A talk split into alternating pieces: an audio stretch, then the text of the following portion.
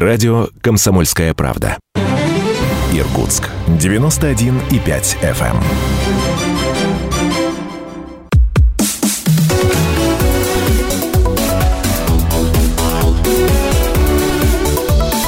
Тема дня.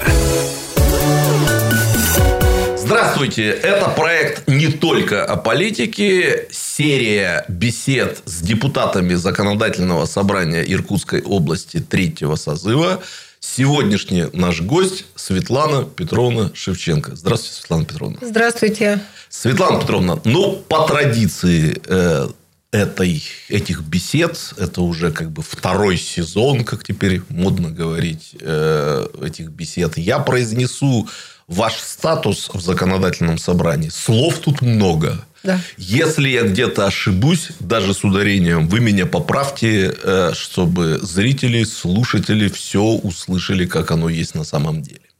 Вы заместитель председателя комиссии по регламенту, депутатской этике, информационной политике и связям с общественными объединениями. Плюс к тому вы член комитета по здравоохранению и социальной защите Законодательного собрания Иркутской области третьего созыва. Все правильно. Все верно. Все, верно. правильно. Отлично. Светлана Петровна, мы с вами встречались в ноябре 2018 года. Это была такая вот встреча знакомства. И потом, вспоминая об этой встрече, я немножко пожалел, э, что не задал вам пару вопросов. Ну, поскольку это было знакомство, я не сообразил этот вопрос задать. Вы произвели на меня впечатление человека очень спокойного, уравновешенного, полностью, так сказать, склонного к самообладанию, поэтому простой человеческий вопрос. Вы вообще из себя выходите, кричать умеете, делаете это, и как часто, и по каким поводам?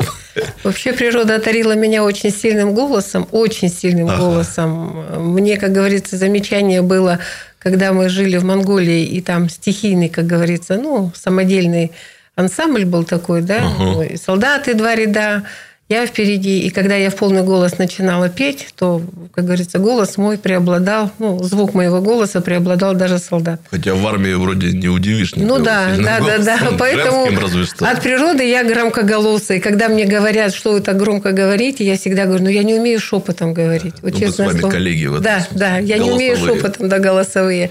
Вы знаете, иногда бывают срывы. Ну, этого не спрячешь никогда, потому что терпению когда-то приходит конец. Но бывает так, что злишься сам на себя. Ага. Да, где-то очень громко говоришь «хватит» или «стоп», но так, чтобы закатывать истерики, нет, умею. Ну, понятно. У меня вот да. создалось впечатление, что если это бывает, то очень редко. Ну, это очень В исключительных случаях, по большим не праздникам. Это да. Но, в принципе, возможно, да? Ну, возможно, конечно. Я же обычный человек. Понятно, понятно. Ну, давайте я э, позволю себе задать э, еще один вот совершенно обычный человеческий вопрос. Полтора года назад, если вы помните нашу встречу, я сказал, Светлана Петровна, я не буду ни о чем вас спрашивать, касающегося уже знаменитой первой сессии третьего созыва законодательного собрания. Хочу вас обрадовать. Э, я тогда сказал, мы через год поговорим, но поскольку прошло полтора года, то я подумал, что уж там теперь было ворошить. Э, чуть позже, может быть, будет вопрос, где вы сами можете этого коснуться. У меня общий вопрос к вам. Вы все-таки не разочарованы тем, что попали в законодательное собрание. Не возникло ощущения, что вы попали в какую-то чужеродную, враждебную, не совсем для вас здоровую среду. Все ли в порядке в этом смысле? Вы же сами, Светлана Петровна, сказали мне полтора года назад, дети спрашивают, мама, зачем тебе это надо? Да, дети были очень удивлены, я подтверждаю. Они до сих пор так, ну, если, как говорится, переходить на окружающий мир, так иногда глазом смотрят на меня. Ага. И старшие, и младшие, и невестки тоже вроде как. Но сейчас уже не задают такой вопрос, потому что они реально видят, что вот я человек такой по жизни, я не могу пройти мимо, чтобы кому-то не помочь. Угу. Вот в ущерб себе, времени, там, и каким-то своим личным э, целям и мечтам приходится говорить, ну ладно, я себе потом. И вы знаете, первое время, конечно, я была сама в шоке. Во-первых, вот это вот безобразное неуважительное отношение друг к другу, даже вот в плане, как вы говорите, первой сессии, да, ага. ну, там подставы было много. Мы все это помним прекрасно, и до сих пор все это отражается на сегодняшнюю работу в законодательном собрании. Но появилась больше возможности вот именно оказать помощь и войти куда-то и решить какой-то самый проблемный вопрос, который годами не решался, сейчас это быстрее решается в ту или иную сторону. Ага. Хотя бы ясность какая-то появляется. И в этом какой-то, ну, я получаю огромный плюс. Ага. Очень много приходится делать не просто обращений, э, даже, ну, даже самое маленькое обращение это в управляющую компанию, чтобы помочь людям обсмотреть, обследовать дом ага. и навести какой-то порядок в отношениях, в договорных вот в этих в обслуживании дома. И, ну и вплоть до рио губернатора, бывшего губернатора Левченко Сергея Георгиевича. Я не стеснялась, не спрашивала ни у кого разрешения, могу ли я написать депутатский запрос или информационную справку довести до сведения. Ну, вот на нашего ВРИ у меня уже два, даже три обращения. Понятно. Письменных. То есть... Отвечает? Делами. Делами даже отвечает? Да. Здорово. Да, ага. и на сессии мне угу. Игорю Ивановичу Кобзеву удалось задать прямой вопрос, и в результате ну, если уже вот так пойти на практику, как говорится, по факту, Нижнеудинский район, помните вот эта ситуация прошлого года. В прошлом году вот там есть семь деревень Широкого, там ну много-много Костина. Для слушателей поясним, да, э, страна и область знает в основном Тулунская наводнение. А, да, а это но Нижне... оно затронуло Нижнеудинский да, район, для сильный, вас родной, да, Не меньше, очень откуда важно я родом, да, откуда, откуда я родом. Да. И угу. так как он закреплен за мной, я там часто бываю, приемы, ну, скажем так, э, массовые ведем, сейчас уже единичные, потому что пандемия. И обратились ко мне жители семи деревень, что они отрезаны от мира. Угу. По электронке прислали мне это обращение, куда они обращались. Написала мэру депутатский запрос. Мэр буквально быстренько на следующий день отвечает, это не наша дорога, не наша проблема. Нижнеудинского района вновь избранный поздно осенью, в декабре даже уже. Да, да. Вроде как Понятно, отстранился. Ага. Ну, а куда деваться? Пишу в Минприроды, в Минстрой, туда-сюда. Ну, и думаю, губернатор-то должен знать. И Кобзеву на почту Угу. Написала все это, обсказала, и так получилось, что буквально как только направила Бердникову, ну, все, он же ответственный там замом первому. Угу. И буквально через три дня вот это наша сессия. Игорь Иванович там представляет нам Берникова. Ну, я Игорю Ивановичу задаю такой вопрос. Что делать? Как быть? Угу. Осенью дорогу восстановили. В апреле, значит, чтобы делать там насыпь, дамбу, пошли эти ховы огромные, машины многотонники. И, разбили и всю дорогу опять. разбили. 30 километров из 7 деревень. Угу. Продукты не привезти. Скоро идет 4 угу. часа, тащу трактором. Угу. Значит, беременная женщина туда кое-как увезли обратно с новорожденным. Пешком идет 30 километров. Картофель для посадки, гуманитарку им привезли, машину не протащить, продукты не завозят, не привезти. Ну, Игорь Иванович, конечно, так выслушал все, внимательно говорит, ну, это системный подход. Но на следующий день появилось три бригады. Угу завезли, разровняли, жители довольны. Вот это, вы знаете, ну, очень приятно. Ну, что... просто не могу об этом не сказать, раз подумал, жители областного центра уже как-то вот э, и не задумываемся над тем, что да. в нашей же области да. люди могут жить вот в таких условиях, да. где да. все зависит да. от дороги. Да, семь деревень. Тем более семь населенных Семь населенных пунктов. Вроде не так далеко, не самый крайний север, не горы. Сейчас остается кусок э, вот перед Атагаем, вот там, где вы говорите, uh вот где были на практике. uh Вот и теперь тот кусок никуда не годный. Вот надо снова, не знаю, съездить. Понятно. В августе побываем. Светлана так что Петровна. плюсы. Угу. Светлана Петровна, ну, формат нашей беседы предполагает, что я вовсе не стремлюсь поставить собеседника в неудобное какое-то положение. Но мы с вами договорились, я задам один такой вопрос – я задавал его вашим коллегам по фракции, поэтому вас тоже не пощажу. Если коротко, вот ваше объяснение, как так получилось, что КПРФ, выиграв выборы в законодательное собрание 2018 года, все-таки не стала доминирующей партией в законодательном собрании, и многие предложения в ЗС не проходят? Ну, вопрос понятный, я думаю. А, вы как знаете, да, мы победили на том фоне, что все-таки КПРФ честно, ну, не то, что обещает, а говорит и угу. делает. Вот я вам честно говорю, мы столько, ну, если так, политической драки или просто, э, ну, не простые обещания, а работы показали, поэтому нас люди отдали нам свои голоса. Но вы же понимаете, что властью-то все равно Единая Россия рулит. Угу. И когда меньшие партии, вот они по три человека пришли в заксобрание, это здорово, это классно, но все равно не КПРФ приглядываются, прислушиваются, потому что сверху... Когда начался переговорный процесс, там пирог Конечно, больше его слаще. практически Да, да. не состоялось, этого переговорного процесса. Понимаете?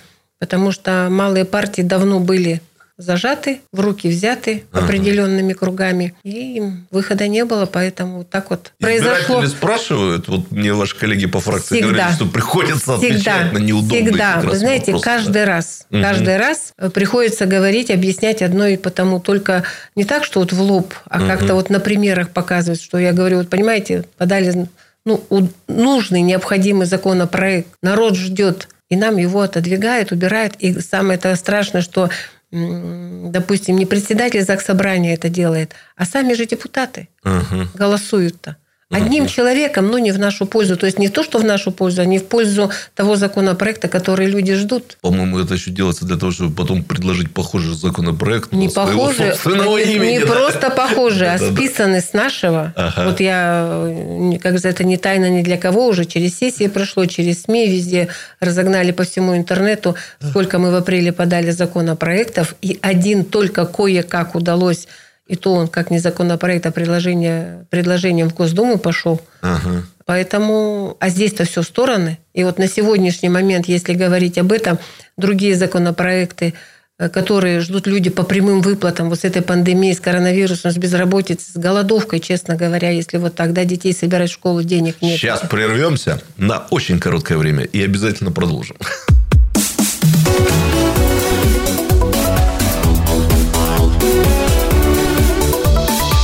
Тема дня.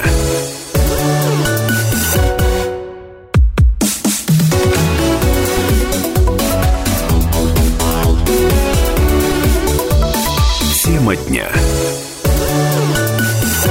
Продолжаем разговор со Светланой Петровной. Вот на сегодняшний день, Мгм. на сегодняшний день, э, в мае месяце еще, когда мы на комитете столкнули, что законопроект по выплатам детям и медикам, то есть помощи вот с этой ситуации сложившейся, я сразу на комитете, на заседании, когда пошел вот этот процесс, сразу же чувство, знаете, такое, что да, это идет в нужное русло, а это уже, как говорится, давит в другую сторону. Стала говорить своему председателю, говорю, ну это что у нас на сентябрьскую сессию идет? Где наша помощь, где наша быстрая реакция?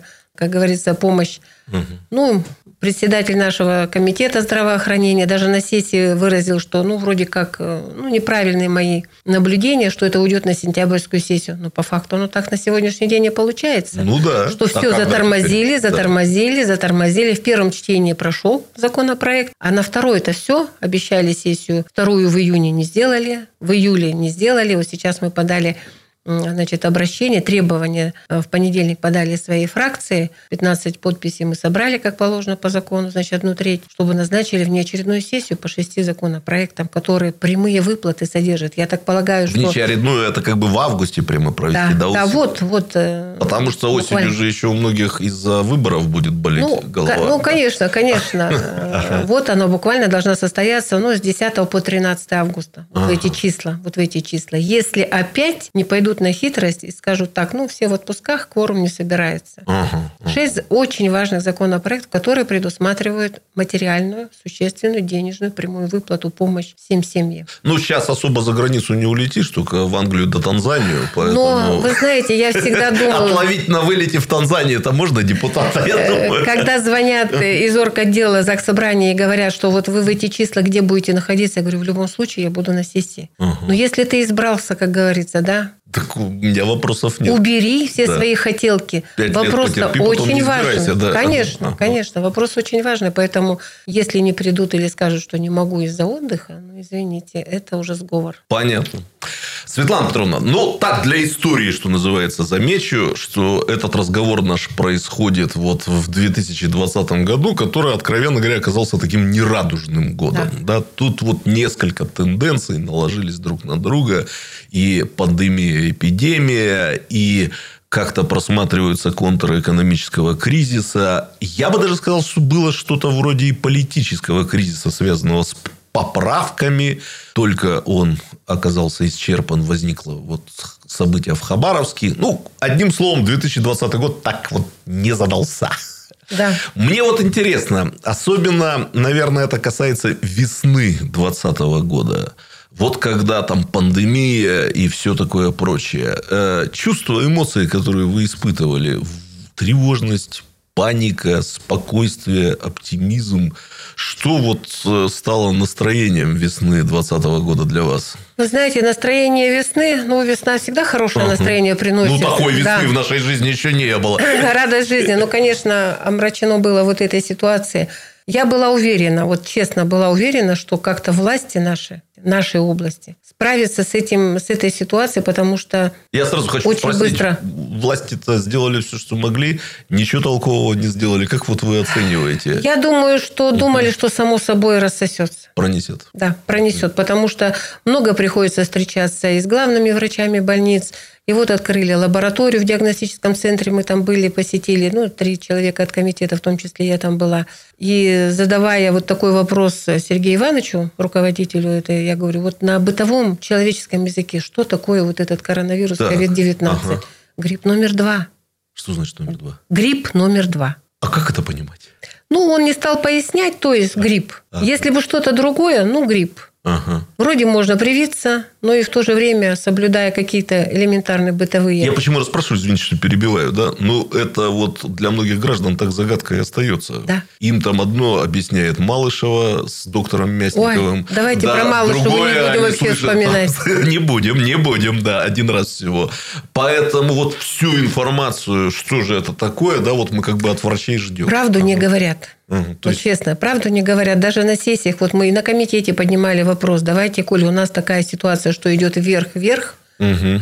Значит, э, люди это тоже не слепые же видят, что в Иркутске койко-мест не хватает этих ковидных, увозят в ОСУ туда-сюда, чтобы, ну, как говорится, наполняемость была не в коридорах, а в палатах угу. как минимум. Мы на комитете очень обеспокоены и подготовили обращение, значит, чтобы обратиться в центр, в Москву за помощью. Но ведь до сих пор тормозят. Понятно. Да, ну я понимаю, что это значит э, прямое признание, что вот я не готов, не справился, не обладаю информацией или какими-то действиями в этом в данном регионе. Но после этого это тоже никаких плотных действий, кроме ношения масок, нам без конца одни и те же цифры говорят, одни и те же. Угу. И на комитете. У нас порой комитет длится два часа с приглашением Минздрава, Роспотребнадзора и вот все такое. Э, ну, с вами вообще общаются, контачат представители исполнительной власти? Я таких немножко критикую. Да? На я штабах? имею в виду Министерство здравоохранения. На штабах? В целом их не часто видно в средствах массовой информации. На штабах? На штабах и все. Да? На вот штабах? когда там на губернатор штабах, на экране, собирает, на штабах. В Рио собирает штаб, да, вот да. там их... Или на комитет угу. на, на, на экране. Ну, понятно. Ну, Через вы, наверное, экран. вправе ожидать другого. Конечно, мы, мы, себе, мы да? на комитет приглашаем не из праздного любопытства или просто посидеть, посудачить. Угу. Мы-то конкретные вопросы задаем. Как помочь, что сделать, куда, чего. А нам вот Э, как говорится, шквал информации. Понятно. Одно и то же постоянно, что на штабе звучит, что у нас на сессии, что на комитете. Вопрос конкретный, а ответ очень длинный, из которого выцепить конкретики невозможно. Вот это очень огорчает. Вы знаете, вроде, ага. ты, вроде ты не дурак, а вроде как уже дурак. Ну, ясно. Это очень хорошо, что вы сейчас это сказали. Будем надеяться, что вот услышат, кому надо и ну, где да, надо. Да, да, потому что, я говорю, вроде проявляют заботу, но в то же время... Хотя вот подготовку еще в январе Сарсенбаев э, прямо перед сессией попросил дать готовность, информацию по готовности к такой ситуации. Вдруг у нас пойдет, как говорится, вот это ну, скажем угу. так, напад этой пандемии. Только-только еще где-то за рубежом началось. Нас так уверили, что у нас комплект этих э, всевозможных средств защитных, все что угодно. Но дальше больше не хватает, нет, не хватает, нет ни в аптеках, угу. ни даже в медучреждениях. Хотя в январе, 30 января подняли это на сессии, этот вопрос. Но и к маю, и к апрелю не были готовы. Ну, понятно. Ну, я помню тот момент, когда тоже наверняка легко вспомните, когда было такое ощущение, что мы тут поближе к Азии, поскольку мы в Азии, да. у нас ничего нет. Да. Да. В столицах уже все есть да. в плане ковида, да. да? Ну и как бы проносит да. мимо, ничего да. и не будет. Да. Да. Понятное такое. На фоне того, что мы сейчас, настроение. как говорится, не совладали этой ситуацией, она, как говорится, не подконтрольна, я так понял. Ну, это, может, мои такие мысли, может, я где-то ошибаюсь, что, ну, полного контроля нет ни у кого у нас в регионе. Да и в стране похоже. И уже говорят о второй волне, которая нагрянет в октябре. Понятно. Ну, давайте тоже вопрос про эмоции, про чувства, ощущения, но такой более личный. Сразу хочу сказать, что он такой парный. Я начну с плохого, потом продолжу хорошее. Вот, э, Светлана Петровна, для вас лично, мне вот очень интересно спрашивать об этом людей, занимающихся политикой.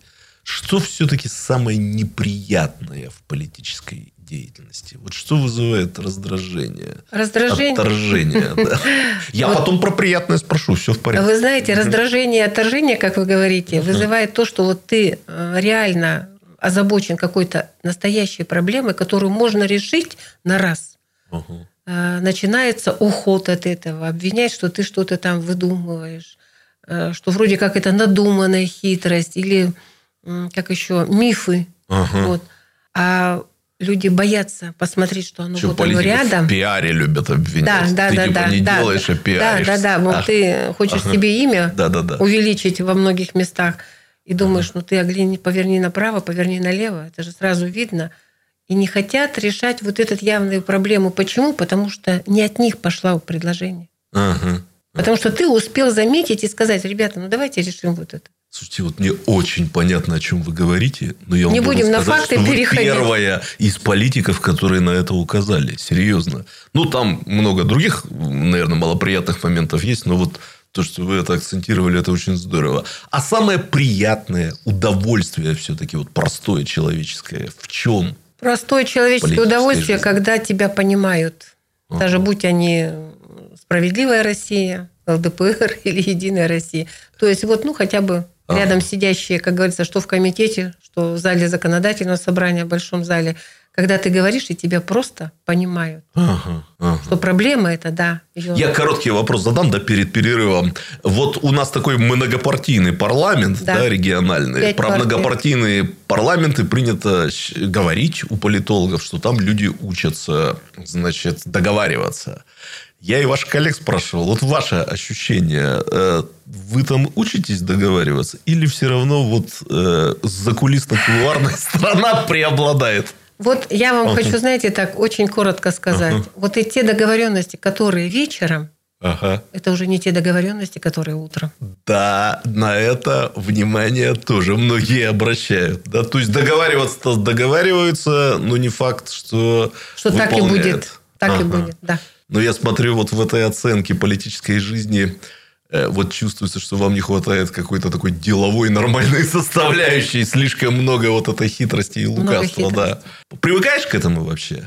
Вы знаете, к этому, к этому привыкнуть невозможно, но ага. для себя делаешь правильные выводы, что ага. вот, ну ты, ну раздражение ты получишь, и что выиграешь? Ничего, ага. поэтому, ну я уже, наверное, в прошлый раз говорила, что я много проехала международных семинаров ага. становления личности человека. Я собирался вас и я, спросить. Да, ага. и я умею из любой плохой минусовой ситуации выбрать только плюс. И никогда не повторять тех минусов, которые когда-то уже делала. Классно. Перерыв сделаем небольшой. Вернемся. Давайте.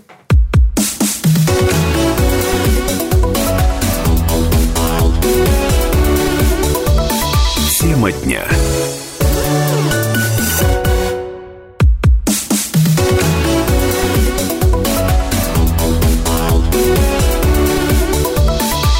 Тема дня. Продолжаем наш разговор. И вы вот уже упомянули действительно об этом шла речь у нас в беседе полтора года назад, что вы проходили там определенные семинары, международные семинары. И это второй вопрос, который я вот пожалел, что вам тогда не задал. Ну, с другой стороны, при знакомстве такие вопросы, наверное, еще рановато задавать, надо было обдумать.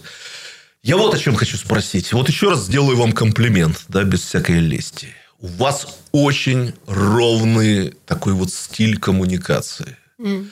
Вы держитесь очень уверенно, значит, уже упомянул ваше самообладание. Видно, что вы умеете слушать. И честно вам скажу, в отличие от многих ваших коллег, вот как-то обращает на себя внимание, что вы можете сказать, на мой взгляд, с моей точки зрения – Честно вам скажу, это не всем политикам свойственно. Многие ощущают, видимо, какую-то мессианскую миссию. Ну, да. Да. Вы знаете, вопрос, не знаю, насколько он вас удивит. Вы пробовали как-то преподавать, передавать эти навыки? Сами тренингов, семинаров не вели никогда? Почему? Вот вы знаете, ага. в близком круге, да. И до сих пор, вот даже сейчас э, ага. предвыборка наших Даете кандидатов в Думу. Да? Ага. Ну, я в штабе Понятно. И каждый день я всегда говорю, знаете, так, сегодня план боевых действий составляем, через неделю корректируем ага. и так далее. То есть вы это в себе, получается, не держите и делитесь нет, вот этими нет, нет, способностями? я всегда применяю вот это все. Всегда. Навыками и да. тому подобное. И вот ага. эти семинары меня научили мыслить тезисно излагать ага. мысли. Если статью какую-то пишешь, тезисно, коротко, без лишних слов. Понятно. Сейчас будет задан вопрос. Ответ для меня и для тех из наших слушателей, видимо, слушательниц в первую очередь, которые не очень интересуются политикой. Я вот интересуюсь, а многие слушательницы и слушатели наверняка нет. И им интересно будет это послушать. Я вот в той нашей беседе 2018 года зацепился. Э, вы несколько раз упоминали, что вы хорошо шьете, любите шить, вяжете, вышиваете. И прозвучало, если я вас правильно понял, вы как-то не утратили привычку саму себя обшивать, да? Ну, я до сих пор ничего не покупаю. Вот, я хотел про это спросить. Это не политический вопрос, как вы понимаете.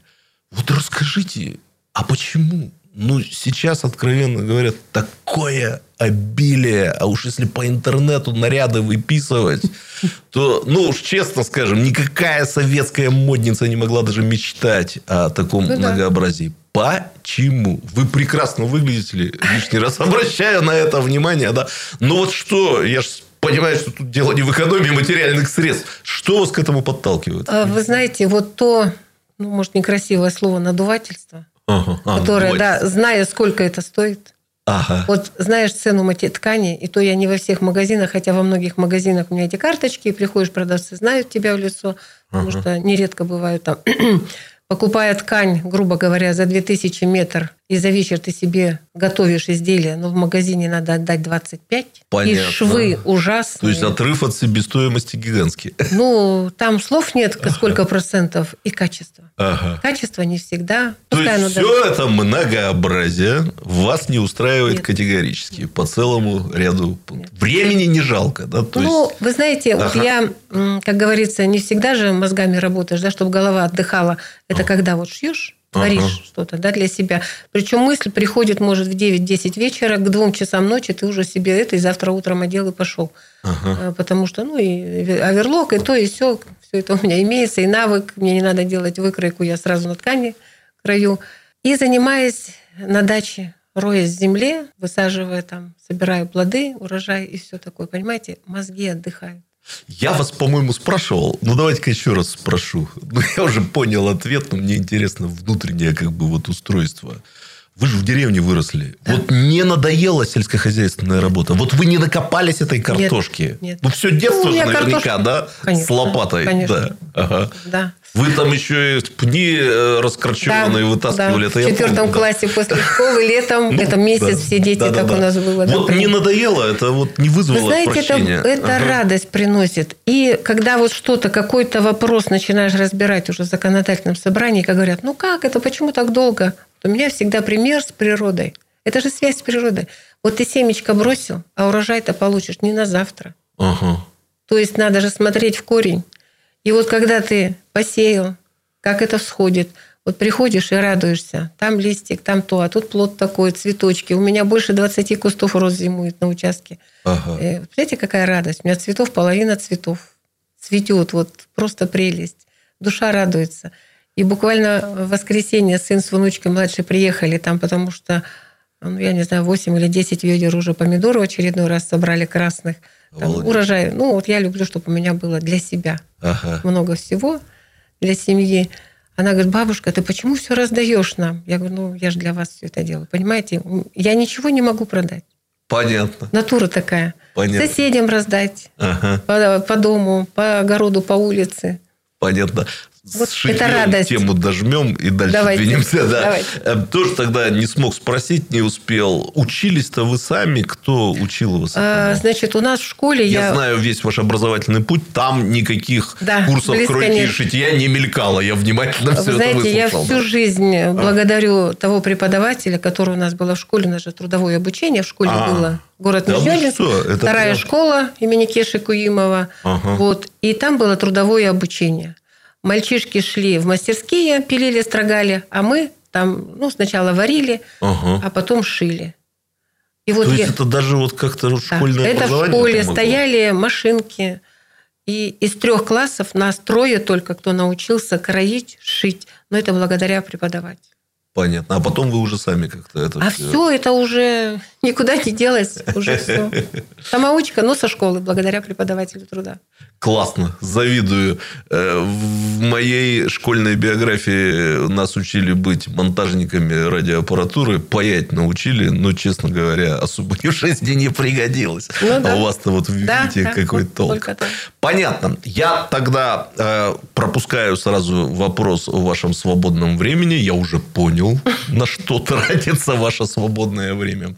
Я хотел бы вам задать э, вопрос, касающийся вот, так сказать, модного времяпровождения в интернете. Вы пользуетесь социальными сетями? Любите да, это дело? Да, везде. Ну, знаете, как говорится, нужда. Вот привычка. В 6 утра проснулся, посмотрел, ага. там все, отписался. Ага. Везде это проверил, разослал туда-сюда. Но без интернета сейчас никуда. Вот вопрос вам задам сейчас он э, едва ли бы мог быть задан в 2018 году, когда мы встречались. И, честно сказать, я не уверен, что там через год, через два он э, свою актуальность сохранит. Вы телеграм-каналы читаете? Читаю. А знаете, почему спрашиваю? Вот люди, которые зарабатывают себе на жизнь телеграм-каналами, убеждены, и, по крайней мере, уверяют окружающих, что с их помощью они могут как-то вот манипулировать теми, кто принимает решения, политиками.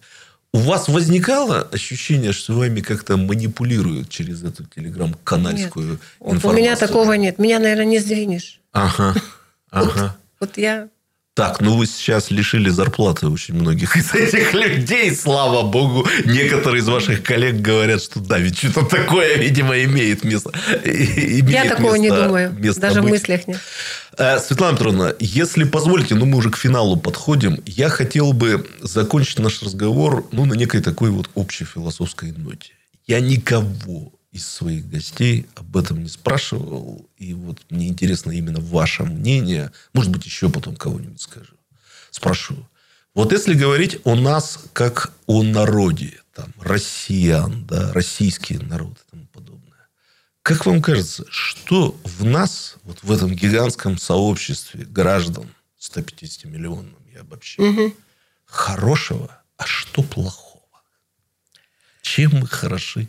Мы хороши своим патриотизмом, но только угу. бывшим. То есть, все-таки все да, вот то, в прошлом? Вот, я не знаю, ага. возможно, что-то появится, ага. глядя на Хабаровск, что-то появится в нас патриотизм вот сегодняшний. Но плохого стали забывать историю, ага. ради чего мой отец и другие деды, отцы сложили свою жизнь, чтобы дать вот нам свободу образования, здравоохранение, свободу передвижения и так далее. И как-то вот вошли в рамки, прилипли к телевизору и вот наслаждаются околпачиванием. Поверхностность какая-то да, нам Да, вы знаете, ага. в глубину не все. Вот раньше же, смотрите, как рассуждали. Если кому-то не доплатили зарплату, там, не дай бог меньше, все, вся бригада осталась, весь цех или там участок. Ну, я образно говорю о рабочей среде. А сейчас каждый сам за себя. Ага. Вот много обращаются, ну вот буквально по ковиду, э, значит, человек, который работает в нашей первой городской больнице, обратилась ко мне, что вот как раньше получала за уборщицу, и сейчас, ну хотя 6 часов в красной зоне находится, ну помогает кормить там больных. А как было 15, так и заплатили 15. Я на министра написала. И то есть сразу предлагают, увольняйся по собственному. Выплатили там через три недели ей все, а больше-то никто. Понятно. Понятно. Ну, спасибо Это за трезвую жаль. и мужественную оценку. Э, Светлана Петровна, вот очень рад, что вы нашли время для ну, того, чтобы как прийти. же для вас. Я рада тоже с вами, потому что приятный с вами разговор всегда. Темы. Огромное вам спасибо. Вам спасибо, что ну, вы слушали. По моде нашего времени, э, по тренду нашего времени э, желаю вам здоровья в первую очередь. Ну, тем да. более комитет по здравоохранению там здоровье тех, кто там работает, очень нужно всем. Спасибо. Спасибо вам. Спасибо вам тоже. Удачи, и здоровья и следующих встреч. Спасибо. Всего доброго.